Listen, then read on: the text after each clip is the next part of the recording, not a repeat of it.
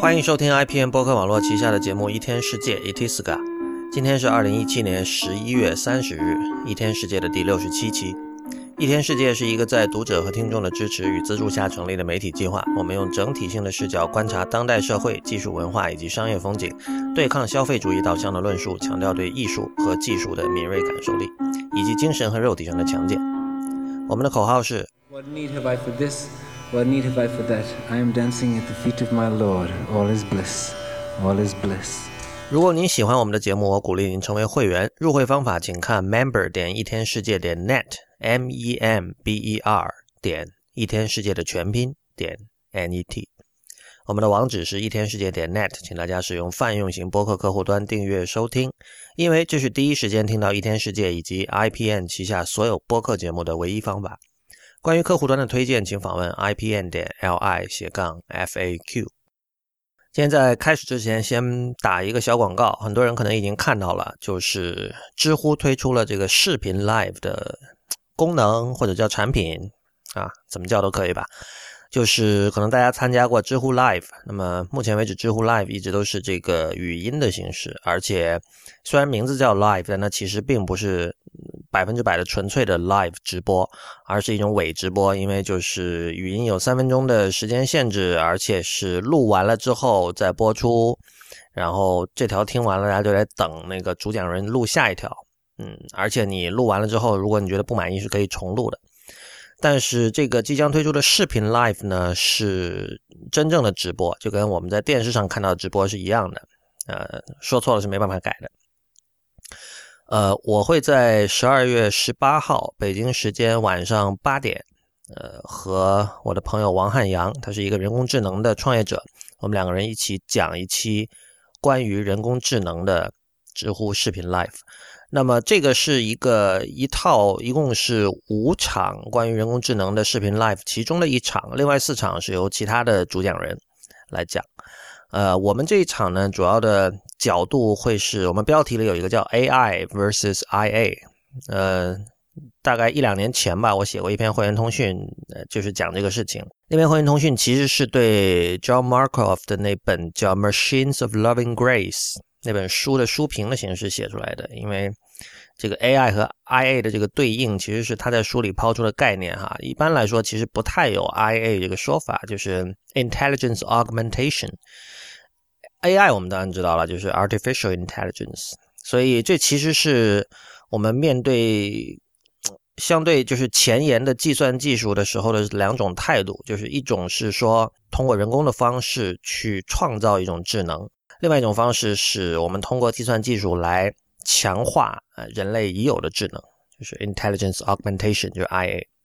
呃，虽然两者的界限并不是那么的泾渭分明，但是一个创业者也好，程序员也好，开发者也好，呃，他们最初心中是呃更倾向于采取哪一种立场，这个会直接影响到最后他们的产品的样子，以及他们的产品呃会对社会产生什么样的影响。所以，呃，我们两个会分别从，呃，其实有点像是我是从这个用户的角度，或者说是一个观察者的角度，王汉阳是从，呃，这个创业者的，因为他自己是做 AI 的，他也是技术出身的一个人。的角度，我们来探讨这些问题。我相信从这个角度去讲 AI 的，现在不是特别的多，因为目前我们看到关于人工智能的论述，基本上是可以说是就业导向，就是比如说你现在想转到这个 AI 的方向，或者你想去投简历给某一个相关的职位，或者你是一个在校学生，你以后想朝这个方向努力啊，呃，这是很常见的一种讲 AI 的方式。我们显然不是这种方式，我觉得。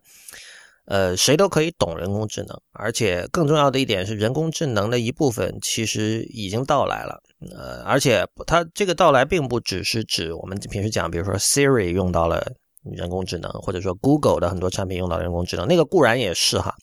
但是其实有一些比这些东西更加低科技的一些产品，呃，当我们去仔细的检视它和我们的关系的时候，我们会看到，其实它跟现在的人工智能创业者。跟我们承诺的，他们的技术，呃，被普及化的利用了之后，我们跟他们的技术的关系其实是类似的。呃，关于科技问题思考的足够多的人会明白，一个人是不可能为将来做好准备的。但是如果我们认同人工智能的一部分已经到来了的话，你至少可以为现在做好准备，你可以为现在调整自己。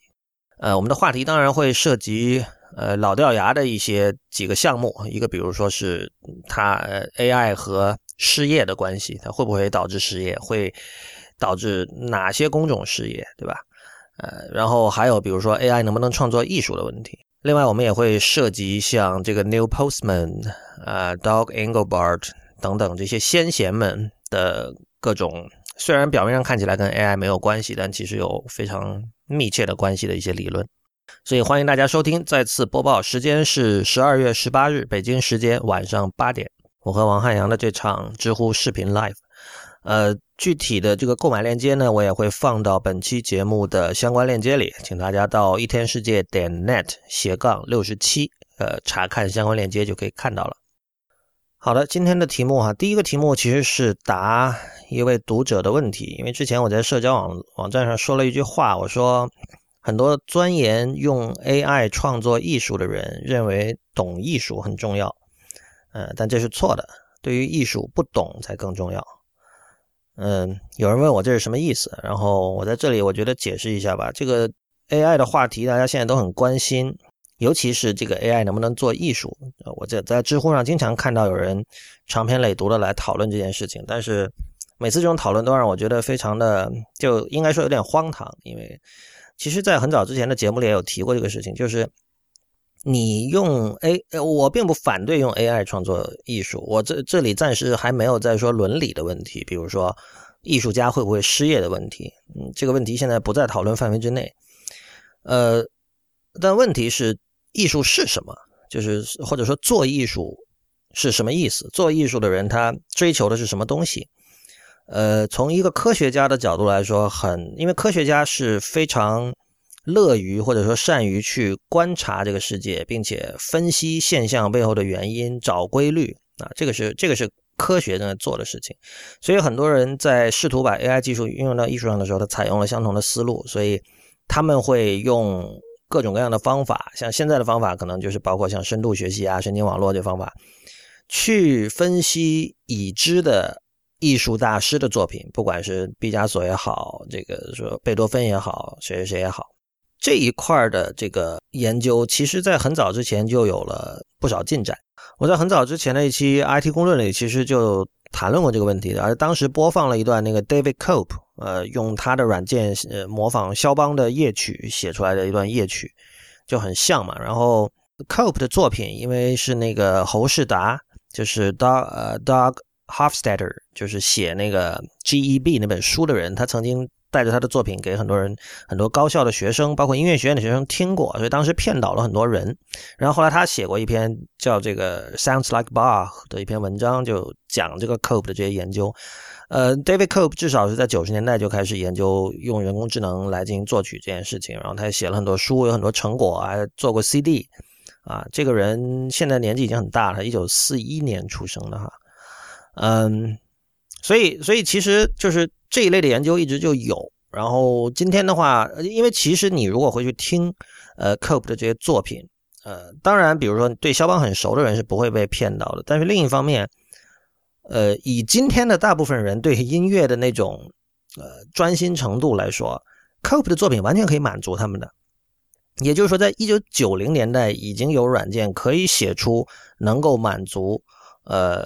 相当一大部分人群对音乐的。需求的这样的东西了，所以你今天，比如说，如果你用深度学习也好，用什么更前沿的技术来做同样的事情也好，你首先要问自己的是，你能够比 Cope 的作品好到哪里去？就你能有多大的改善？呃，否则的话，你的意义何在，对吧？但是这里最核心的问题是，为什么我们要用 AI 去模仿旧作曲家的作品？这个就涉及到我为什么说对于艺术不懂才重要了，就是。我们知道数据对 AI 很重要，就是大家说 AI 在近年为什么会有长足发展？因为互联网发展到现在，有大量的数据可以为科学家和这个程序员所用。呃，有了这些数据，AI 才能够有进一步发展的可能性。那其实数据在这里的重要性是在于，就像我刚才讲的，是分析和归纳已经出现过的艺术作品。但是我想问的是，尚未出现的数据怎么办？就是目前还不存在的数据。呃，目前还不存在的数据，其实才是艺术关心的东西。我这里想说明一下，因为可能很多人知道，我个人对艺术的兴趣可能偏向于实验性的艺术，但是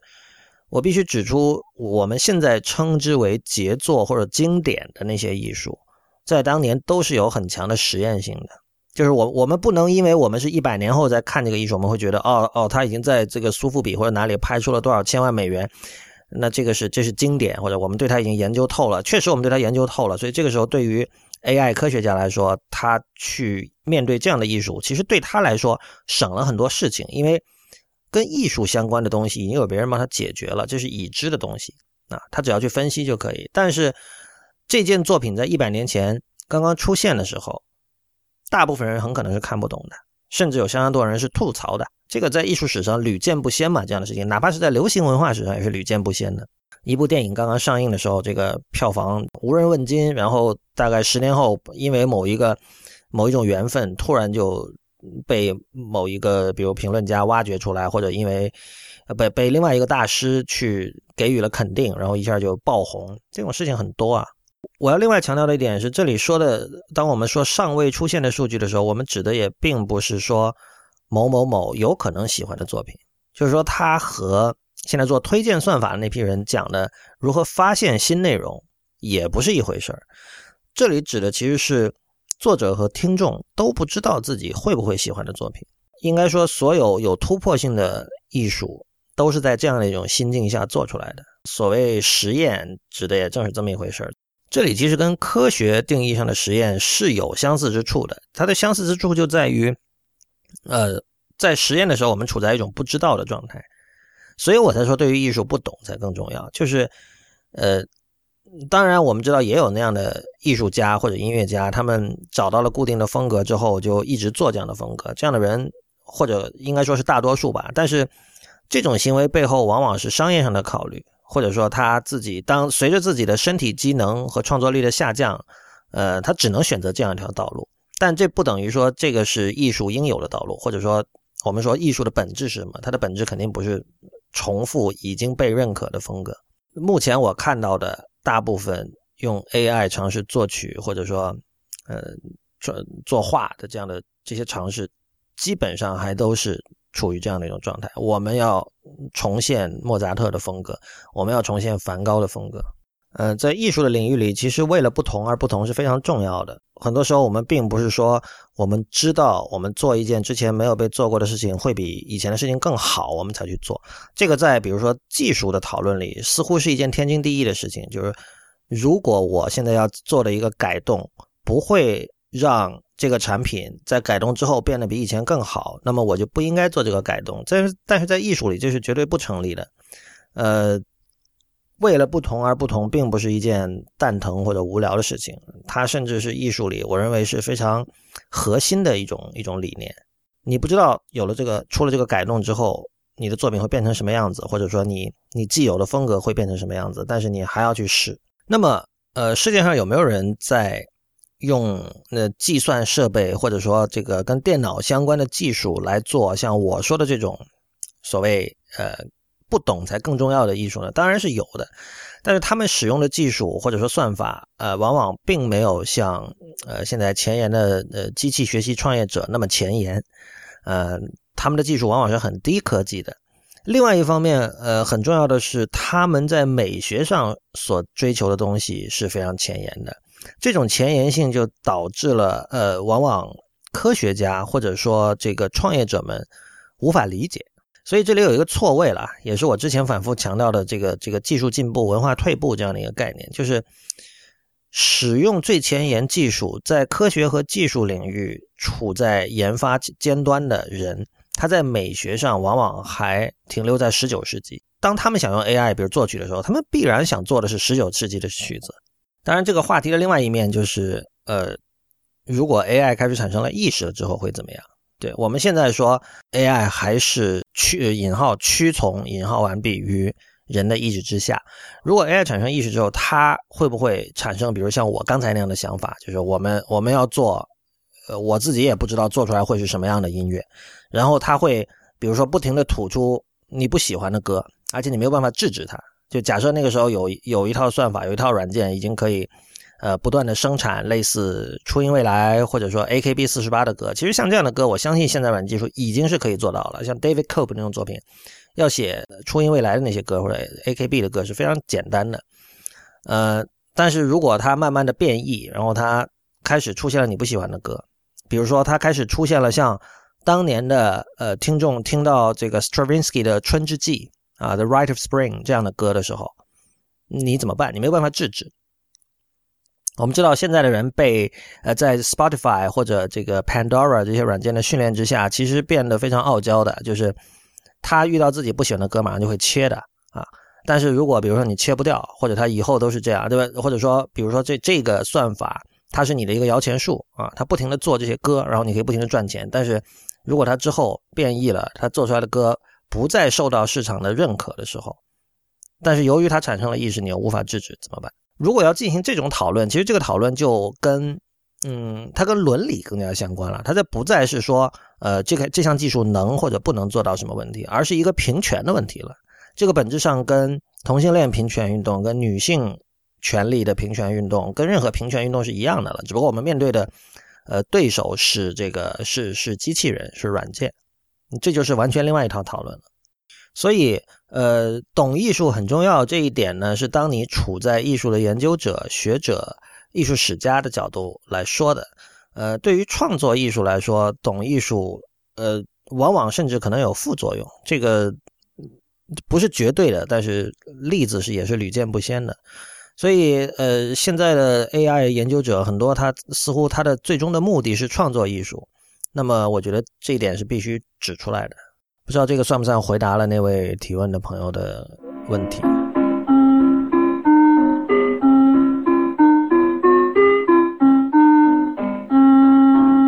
您现在收听的节目是 IPN 旗下的一天世界 Itiska，我是不鸟万如一。好吧，我们今天讲一下北京最近的问题哈。呃，我希望能够提供一些新的角度，而不是针对事件本身，而是我们。去看这个事件的另外一面，呃，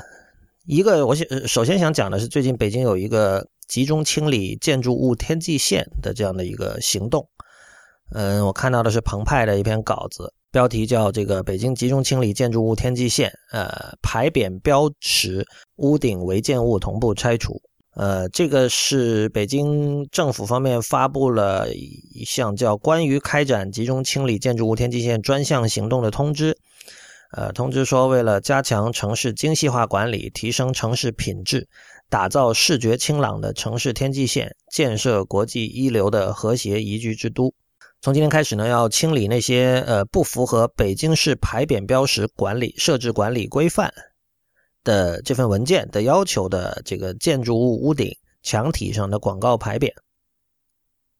然后具体清理范围包括这个超过建筑物屋顶高度和墙体边缘的户外广告、牌匾标识、垂直于建筑物墙体的户外广告、牌匾标识、附着于建筑物墙体的违规户外广告、呃一店多招，还有异地设置的牌匾标识，还有店内店在建筑呃建筑物外墙体设置的牌匾标识。还有其他违反规范要求的牌匾标识，这个最后一句 就我们就不必多说了哈，这个我们都很熟悉。这个所谓其他呢，包括的范围可就大了，是吧？但是我觉得这里其实是可以从美学角度来看这件事情的。首先，在北京住了一段时间的时候，一定会想起零八年有过，就奥运会之前是有过类似的行动的。我记得当时路边的小店，呃，就是全都被整治成就是那个标牌要用固定的样式。那个样式很丑，关键是很丑又很统一，这个就很悲剧了嘛。具体它是什么样的底色，什么样的字体，好像是隶书吧？那那个我我记得不是很清楚了，但是我能够记得的是，当时人们对于这种改变也是怨声载道的。就是呃，确实在整改之前，呃，一条街上的小卖店，比如说还有餐厅什么的，他们的标牌是是不整齐的，就是每家是用自己的风格来做的。或者说，其实虽然谈不上什么风格，但至少每家是不一样的。但是改了之后，每家就变成就是整齐划一的了。呃，我觉得那一次的整改和这次其实它的出发点是类似的，就是刚才我们提到的那几句话，就是提升城市品质，打造视觉清朗的城市天际线。呃，清朗这个词好像现在是这个政府的一个关键词哈。我其实一直对这个词很在意，就是这清清朗当然是个好词了，就是但是它它是什么意思呢？我们我们也可以看到澎湃的这篇稿子里有这样一句话说，呃，这个相关的整改彻底改变了原有的牌匾标识全覆盖布局，净化了城市空间。呃，当然，净化这个词跟清朗这个词同样都让我很在意啊。不过我看到这句话，首先想到的是，就是我们可以想象一下，牌匾标识全覆盖布局这个是什么？因为在网上我们并没有看到图解啊，这是一个纯文字的一份一份告示。但是我们可以想象，嗯，我们在哪儿看过牌匾标识全覆盖的布局呢？首先我想到的不是北京，我想到的是，嗯，最经典的 cliche 式的 cyberpunk 画面。就是比如说像香港旺角啊，或者那种知名的商业区的那种那种风格，呃，东京当然也是啦，就是任何高密度的大城市都会有这种情况。但是可能我觉得香港和东京是最最典型的吧。很显然，香港和东京的很多城市空间，在这份管理规范，就是北京市牌匾标识设置管理规范看来，是是不干净的，是需要被净化的，而且也是不清朗的。或者我们这么说吧，我们不不必不必，我我们可以直接讲说，香港和东京很多就是密集的商业区，视觉上非常密度非常高的那种商业区的城市空间，它就是不清朗的啊。它我们不用看谁的标准，就是清朗这个词跟这些空间是没有关系的，基本上。那么接下来的问题是我们觉得这些空间不好吗？我们我们会觉得香港和东京的这些空间不好吗？或者说我们觉得它应该被净化吗？而另一方面，为什么其实北京原本在这种商业牌匾的密度上，其实远远没有到达北京和东京的那种密度？那现在就要开始整改，开始开始净化了。就净化过后会更好吗？根据零八年的这个经验看，我觉得一定是会更不好的。然后我们也注意到，在这份新闻稿里提到了说，要结合不同建筑物的风格和建筑结构等特点，本着减量化。缩小化、精细化原则，相应规定了一些限制性条件。按具体的这个牌匾设置管理规范，大家可以去看哈，我把链接放到本期相关链接里，是一个 gov 点 cn 的链接啊，是正式的，是权威的。呃，这个链接其实非常的详细，它具体比如说像它提到，当行车道路的宽度是多少米的时候，牌匾标识的字符的最大边长应该是多少米啊。比如说，行车道路宽度小于十六米的时候，牌匾标识字符的最大边长应该是半米，零点五米。呃，又比如说，根据楼层的高度，标识字符的最大边长也是有规定的。所以这份东西其实是非常详细的，我相信一定也是有专家做过各种研究，呃，他们是考虑过像 legibility 这样的问题，最终呃定出了这样一份规范。呃，我觉得我们的听众听到这里，应该就能想到这份规范其实它是什么？它就是 HIG，就是我们都可能大家比较熟悉的这个苹果的 Human Interface Guidelines，就是人机界面则例。你仔细想一下，这两个机构做的事情其实是很类似的。苹果要做的事情也是想，它当然不会这么说了，但它其实做的事情就是要净化 iOS 的空间，对吧？打造视觉清朗的 UI 和 UX。建设国际一流的智能手机用户体验。我这里想指出一点啊，之前在那个有一个叫应该是 Vector 吧，对 Vector 这个播客搞了一个关于 iPhone Ten 的一个圆桌讨论，呃，找了几位设计，就是 UI 设计师，包括有一个叫 Linda 董的一个设计师，他以前是在苹果工作过的，然后他而且他就直接参与过 iPhone Ten 的某些 UI 上的变化的设计。然后他说了一句话，他说：“其实，在苹果内部，大家是鼓励你去违反 Human Interface Guidelines 的，就是你要去试探这个这套则例、这套规范的这个边界在哪里。然后，因为这份这份则例本身它也是不停的在进化、不停在改的嘛。你随着你自己的产品、软硬件产品的进化，这个则例肯定它也要进化。所以，呃，你作为直接去。”开发这个硬件和软件的人，你不能那么尊尊敬那套则例，所以这里就让我想到一点，就是则例是干什么的？则例其实是出于这样一个目的，就是世界是可怕的，所以我们要管理它。就我们我们精心设计的 iOS，我们把它丢了丢给了这个所有的人你只要一年付一个一百美元，就可以给我们开发。但是我们希望保证它的视觉上的清朗。我们暂且沿用这个词啊，当然这个这是苹果实际上保证东西跟清朗可能具体而言并不是同一种东西，但是它整个动机是类似的。我们我们要让这个视觉环境处在我们的控制之下，所以我们开发了这样的一套这个人机界面则例，请大家遵守。那么这里其实是对怎么说啊？对每个人的能力是有一种歧视的，应该说，嗯。他假定了有一些人是需要遵守这个则例的，但是则例就只是一个一个一个建议。其实说白了，它并不是并不是法律，并不是说呃你不这么做我就会下架，对吧？那是另外一套，那是那那套那套规则叫 App Store Review Guidelines，那是不一样的。那套东西的强制性会更强一点。但人机界面则例就其实还好，我就记得。嗯，苹果自己打破则例最我印象最深的一个例子是，它最初说那个 pop over，就是你点一个东西，然后出出现一个小小的一个框，不占全屏，然后这个四边都不挨着屏幕边的那样的框。这个东西最初是在 iPad 上才有的，然后当时则则例里明显写了，请不要在 iPhone 版使用 pop over，可能是觉得 pop over 只有在较大的屏幕上才才适合或者怎么样，但是。很快的，我们就看到那个 Pages 还是 Keynote 还是哪个软件就出现了 Popover，在 iPhone 版上出现了 Popover。另外，如果你多年观察下来，你看到就是最顶尖的一些 UI 设计师，他们在自己的第三方软件里其实也有这种所谓违规的这种状况出现，但是也并没有造成什么情况。相反，可能后来他还成为了这个宗师级的，就是开创了一种新的 UI 交互范式的一个人。所以这里其实涉及一个问题，就是呃。苹果的做法其实跟北京市政府的做法是，他们的初衷和动机是类似的。我要我要去管理和控制我治下的一个视觉环境，对吧？呃，但是苹果的 Human Interface Guidelines 它的强制性其实是不高的，甚至呃在内部和对于某一些第三方开发者来说，它是鼓励你去打破这些规则的。但是北京的这套整治行为显然不是这样，它是强制性的。然后我们回到刚才说的问题，就是在我看来，北京的牌匾标识和还远远没有到混乱到需要去整改的状况。就是像，尤其是这份规范里，还有新闻里说到的超出墙体的这个牌匾标识、垂直于墙体的牌匾标识等等。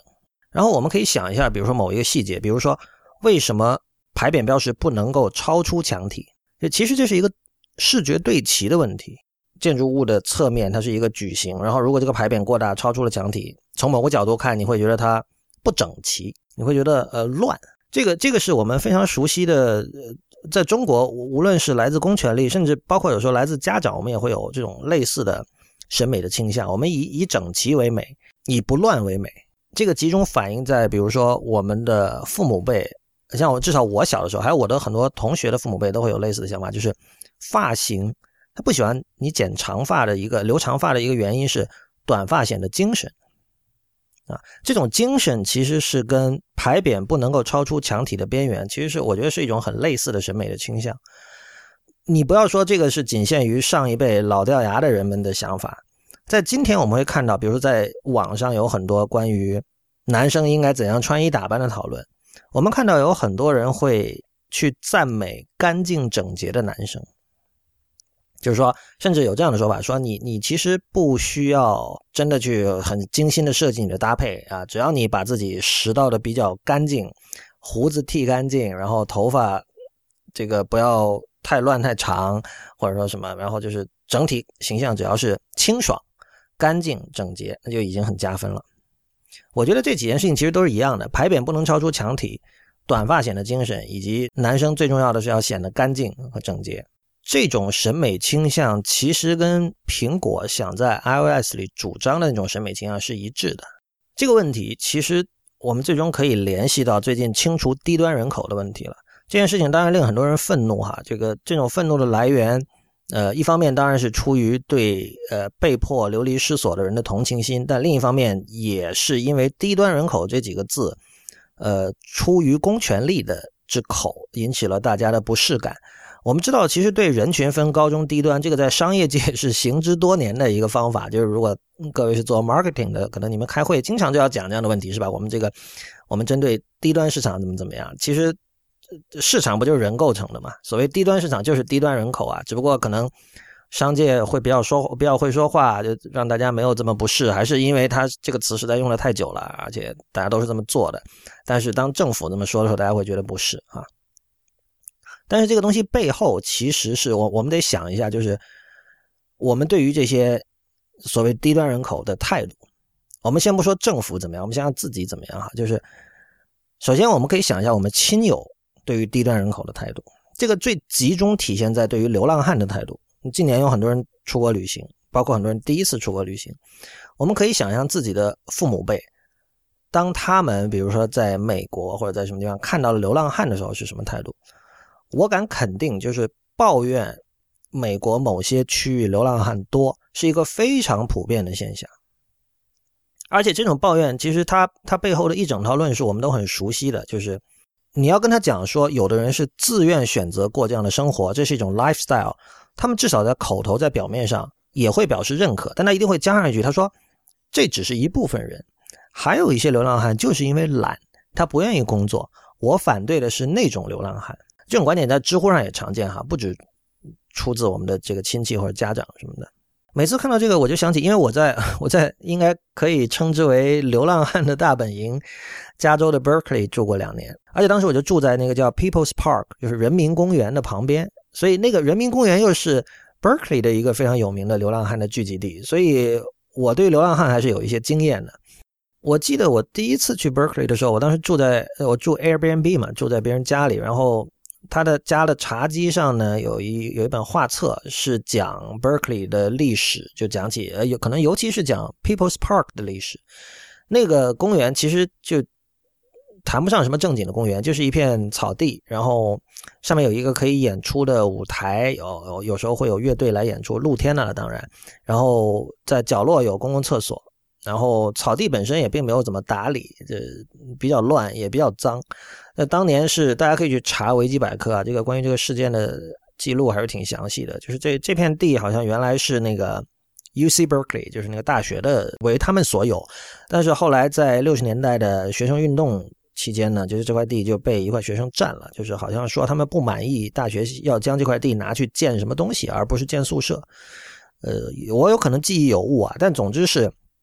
当时的学生对这块地的用途，或者说他们不赞同学校呃对这块地的这种定义，以及他也不愿意呃放任这块地呃在学校的这种管制之下呃往他们既定的方向前进，所以他们就占领了这块地。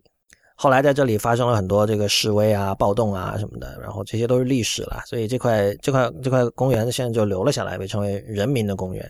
在那个公园旁边有很多呃 Berkeley 的著名的文化地标，像这个 Moss 书店，像这个阿米巴唱片店等等。所以围绕在那周围，你经常你在那周围走的话呢，你经常可以看到很多流浪汉。然后，比如他们聚集在这个阿米巴唱片店的门口，在一边吸大麻一边聊天。然后旁边总是有一只看起来也很落魄的狗。这就是这个 Berkeley 的。如果有人在 Berkeley 读书的话，这是非常熟悉的日常的场景啊。然后你会看的时候，你会觉得说，比如说像很多刚才我提到的很多人的那套论述，他说有的人是懒，他认为很多流浪汉是懒，然后他可以工作但不去工作，所以就是咎由自取。那在另外一些人看来说，对，因为我没有交税，我没有工作，我没有交税，对吧？然后这些人其实他能够活下去，他们跟我们交的税是有直接的关系的。呃，那我不希望我的钱让这些人去用，对吧？那这些人为什么他自己不去找工作呢？嗯，我觉得这里有很多角度可以说，比如你可以从慈悲心的角度说，你可以从选择生活方式的自由的角度说。如果你可以用他是因为懒这个角度来蔑视这些人的话，那我们可以想象一下，如果你去当政，你是不是也会清除低端人口？我我当时在那个住那个 Airbnb 的时候翻那本书里，我就印象很深，就有一句话，他就说，你没有权利去。清除流浪汉，你没有权利把他从广场上清走，从从他们聚集的地方清走，就出于净化市容的角度去把它清走。所以我们可以知道，就是想想做这种什么打造视觉上的清朗，或者说什么净化城市空间的，并不只是中国的政府，很多地方的政府都会有这样的做法。但是其实这里涉及那些被清走的人，以及其他同样生活在这个城市空间，因为城市空间是大家共享的嘛，同样生活在这个城市空间里，暂时没有被清的人，他们的态度，通常来说，那种介意自己的税金被这些人最终吃掉的人，呃，往往是相信程序正义的人。那么，如果你是相信程序正义的人，你更加应该反对，就是这种直接暴力的清除低端人口的这样的做法。呃，我们可以想象的是，这种相信程序正义的人，其中有相当一部分是有精英主义心态的，因为程序其实就是精英定义出来的程序，对吧？那么，持有精英主义心态的人，其实是特别容易蔑视懒惰的人，因为精英主义的一个核心的一个信念就是说我。因为我的勤劳，我是勤劳致富的，我努力学习，然后我有了今天的地位，我实现了所谓什么社会阶层的流动，巴拉巴拉巴拉的。所以，那这些人懒，他是活该。这里你是没有办法去证明这些人真的是因为懒惰而不去工作，所以才有今天的这样的生活状态的。这件事情你也没有办法通过统计数字来说明，因为很可能每个人的情况是完全不一样的。但我觉得这个背后其实涉及的一个根本性的问题就是。我们对待社会中的垃圾的态度，这个垃圾是一个广义的哈，当然包括就是就真正的垃圾，也包括刚才我们说的城市空间，比如说超出墙体宽度的那种标识牌匾，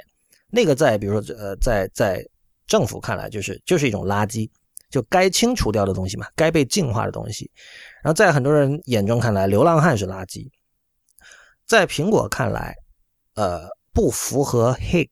的 UI，或者说不符合现代主义的那套视觉审美风格的 UI 是属于垃圾。我们可以看到，就是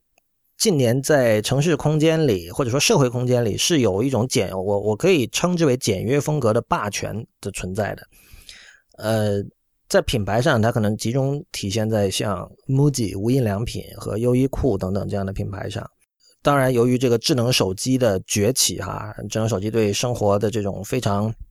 深入而普遍的这种影响，苹果的在软件和硬件设计上面对于这种现代主义信念、对于简约风格的追求，也会导致这个民众普遍的去认同这样的一种风格。因为这世界上市值最高的公司非常成功，然后有这个乔布斯回归的这套这个这套故事嘛，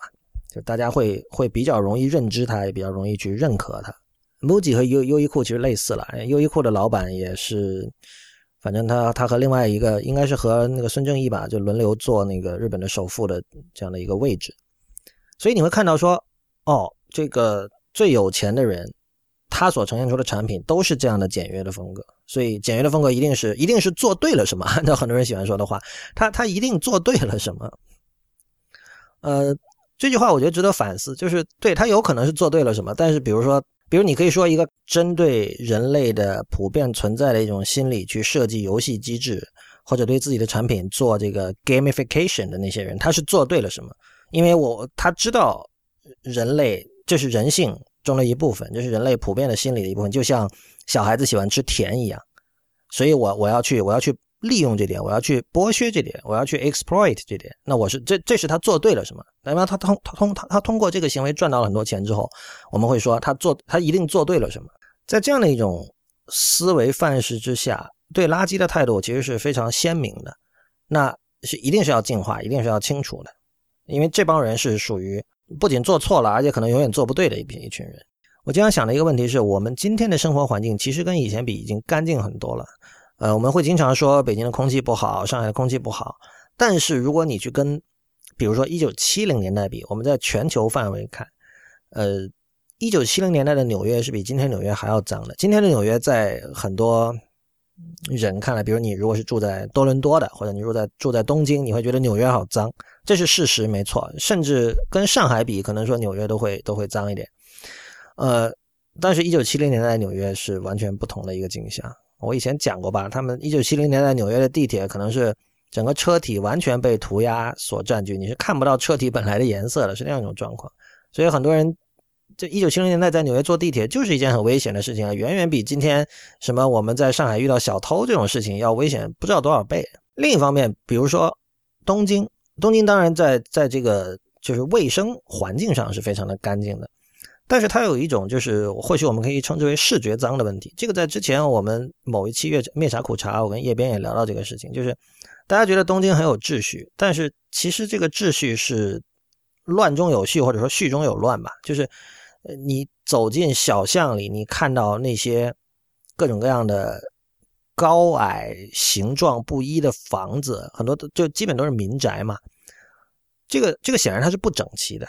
试图净化城市空间的北京市领导来了东京，应该会很不开心吧？因为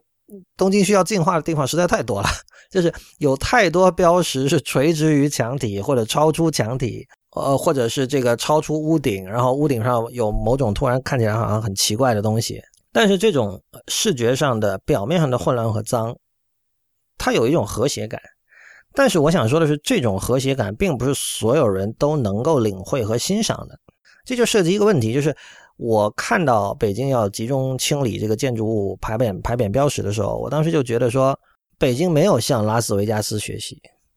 就是这里提到的是一九七零年代的一本就是很有名的书，叫《Learning from Las Vegas》。这个是两位建筑师，这个 Robert Venturi 和 Denise Scott Brown 写的，然后他已经被翻译成十八种语言了，当然中文也有哈。这个书被普遍认为和后现代主义有着非常紧密的关系。就是所谓向拉斯维加斯学习，是他这两位作者说他他们当时看到拉斯维加斯那种就加州很常见的那种风景啊，大路上你开车开过去，然后马路旁边有一个标牌，有一个牌匾标识，你看到牌匾标识，比如是一个商场，然后你拐进去之后，你会看见那种就非常低矮，然后一一个一一个大停车场。你把车停下来，走进去，比如就是一个酒店，或者是一个赌场，或者沃尔玛，什么都有可能。就是这个标识牌匾和那个建筑本体是分离的，他们中间其实很可能，比如说隔着一个停车场，或者是有一段距离。然后这两个人当时就研究了拉斯维加斯的这种城市风貌，包括这种呃商业上的这种这种对标识的使用方法啊，还有对这种霓虹灯，还有各种设计上的这种规规呃这种规律。还有他们如何使用这种标识，如何使用符号，在建筑上如何使用这种符号？这两位作者其实是在对现代主义建筑进行一种批判，就是现代主义建筑很讲究说，我们要通过结构和这个建筑本身的设计来传达意义，就传达这个建筑物是干嘛的。我们我我很反对用，比如说标牌，比如说啊，我这是一个政府大楼，我就要写着这个政府大楼嘛，啊。现代主义者不愿意这样做，他希望说这个建筑摆在你面前，你就能知道它是干嘛的。但是两位作者在拉斯维加斯看到的情况是反过来的，就是他们是通过符号、通过文字符号、通过这种牌匾标识来直接告诉你说这个建筑物是干嘛的。但其实这个建筑物本身可能是跟它所呈现的功能是你是完全看不出两者之间的联系的。从我们今天的角度，从我们智能手机一代这些人。这批人这一辈人的角度来看，很显然，现代主义建筑才是应该追求的一种理想吧。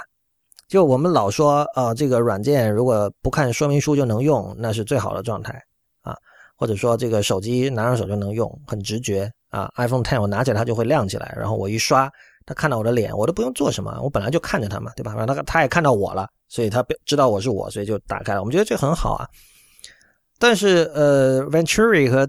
呃那个 Scott Brown 他们的。当时在那本书里所主张的东西是完全不一样。他们认为现代主义建筑变得非常的无趣、沉闷、不生动。相反，他们在拉斯维加斯见到的那种熙熙攘攘、光怪陆离的大量的霓虹灯标识这样的状态，让他们觉得很兴奋。所以他们就写书来为这样的一种现在被归纳为后现代建筑、后现代风格的建筑唱唱了一曲赞歌。所以我刚才讲到说。东京的视觉脏，它的那种乱中有序或者序中有乱的状态，并不是每个人都能欣赏。另外，我经常说的一句话是，在软件和数字空间领域，很多讨论其实是滞后实体空间很多年的。你可以看到，呃，《Learning from Las Vegas》这句这本书是一九七二年写出来的，但是我们今天在软件的领域仍然在不假思索的在追求现代主义。也就是说，在建筑领域，一九七二年已经有人批判现代主义，并且这种批判获得了。应该说获得了成功，因为这本书后来就引起了很大的讨论，然后建筑也慢慢的发生了转向，然后这本书现在今天也被成为了今天也成为了公认的经典。但是软件数字空间领域，我们到今天几乎都还沉浸在现代主义的狂欢里。我们觉得不看说明书就能用的软件一定是最好的，根本没有人去质疑这一点，更加没有这种理论性的这个书来阐释这一点。所以我们可以想象，没有经过现代主义之后的种种思潮。和流行文化的洗礼的人，他很可能是不懂得欣赏东京的视觉脏的，他可能也不会明白为什么大家说纽约的脏和混乱其实是代表了这个城市的生命力。当然，这里有个立场的问题，就是说，如果是平民，可能更容易理解这种东西，哪怕他没有，比如说美学上的这种这种了解的话。但是，如果你是你是规划者，或者说你是你是公务员，你是政府的人，你的立场不一样，你想的东西肯定也是不一样的，就是。很显然，你“规划”这个词本身跟呃让城市有机生长，或者让让这种脏的东西自生自灭，本身它就是矛盾的。你要去做做规划，本质上你就很难说完全放任这些东西不管，不然你就不是在做规划了。但另一方面，在做规划的时候，无论是清除低端人口也好，就当然同情心的问题我们另不说，呃我我我们在这里不不讨论哈。这个当然是这是一个本身需要解决的问题啊，就是。对于流离失所的人，我们我们应该怎么样以更大的善意对待他们，这是另外一个问题。但是，当你选择你要清除低端人口的时候，你或者你选择你要去净化城市空间的时候，呃，就是我在想，做这些事情的人什么时候能够经受过 Learning from Las Vegas 的洗礼？什么时候能够从呃现代主义的这套框架下稍微离开一点，稍微往别的方向看一眼？因为另一方面，我们知道哈，就是其实软件会影响他们的视觉上的判断的。因为这些人他也用 iPhone 啊，他也他可能也去优衣库，他也去 MUJI，他会看到这种简约风格霸权对今天社会的影响。这种东西是很容易引起大家的好感的。所以这些东西可很可能会，就是我们看到，比如说优衣库里的衣服摆的那么整齐，很可能就会让他觉得说，对啊，牌匾标识超出了这个墙体，就是不好看。所以我要净化它。所以怎么说呢？我觉得无论是不是学建筑的，无论对建筑感不感兴趣，都应该去读一下《Learning from Las Vegas》，有中译版的，不过不知道译的怎么样就是了。向拉斯维加斯学习，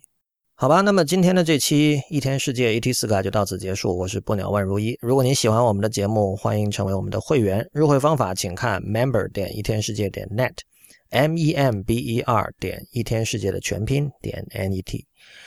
我们在新浪微博叫 at 一天世界四个汉字 IPN，在 Twitter 和 Instagram 都是叫一天世界的全拼 IPN。同时，我们还有一分世界这个 Telegram Channel，它的地址是 t 点 me 斜杠一分世界的全拼。不要忘了，我和王汉阳会在十二月十八日的北京时间晚八点做一场知乎的视频 live，呃，这个是真正的直播。我们的话题是人工智能。呃，如果大家有兴趣，可以留意本期节目的相关链接，里面会有购买这期知乎视频 Live 的链接。最后，也欢迎收听 IPN 旗下的其他精彩节目：灭茶苦茶、太医来了、陛下观、无次元、硬影像、流行通信、时尚怪物以及选美。我们下期见。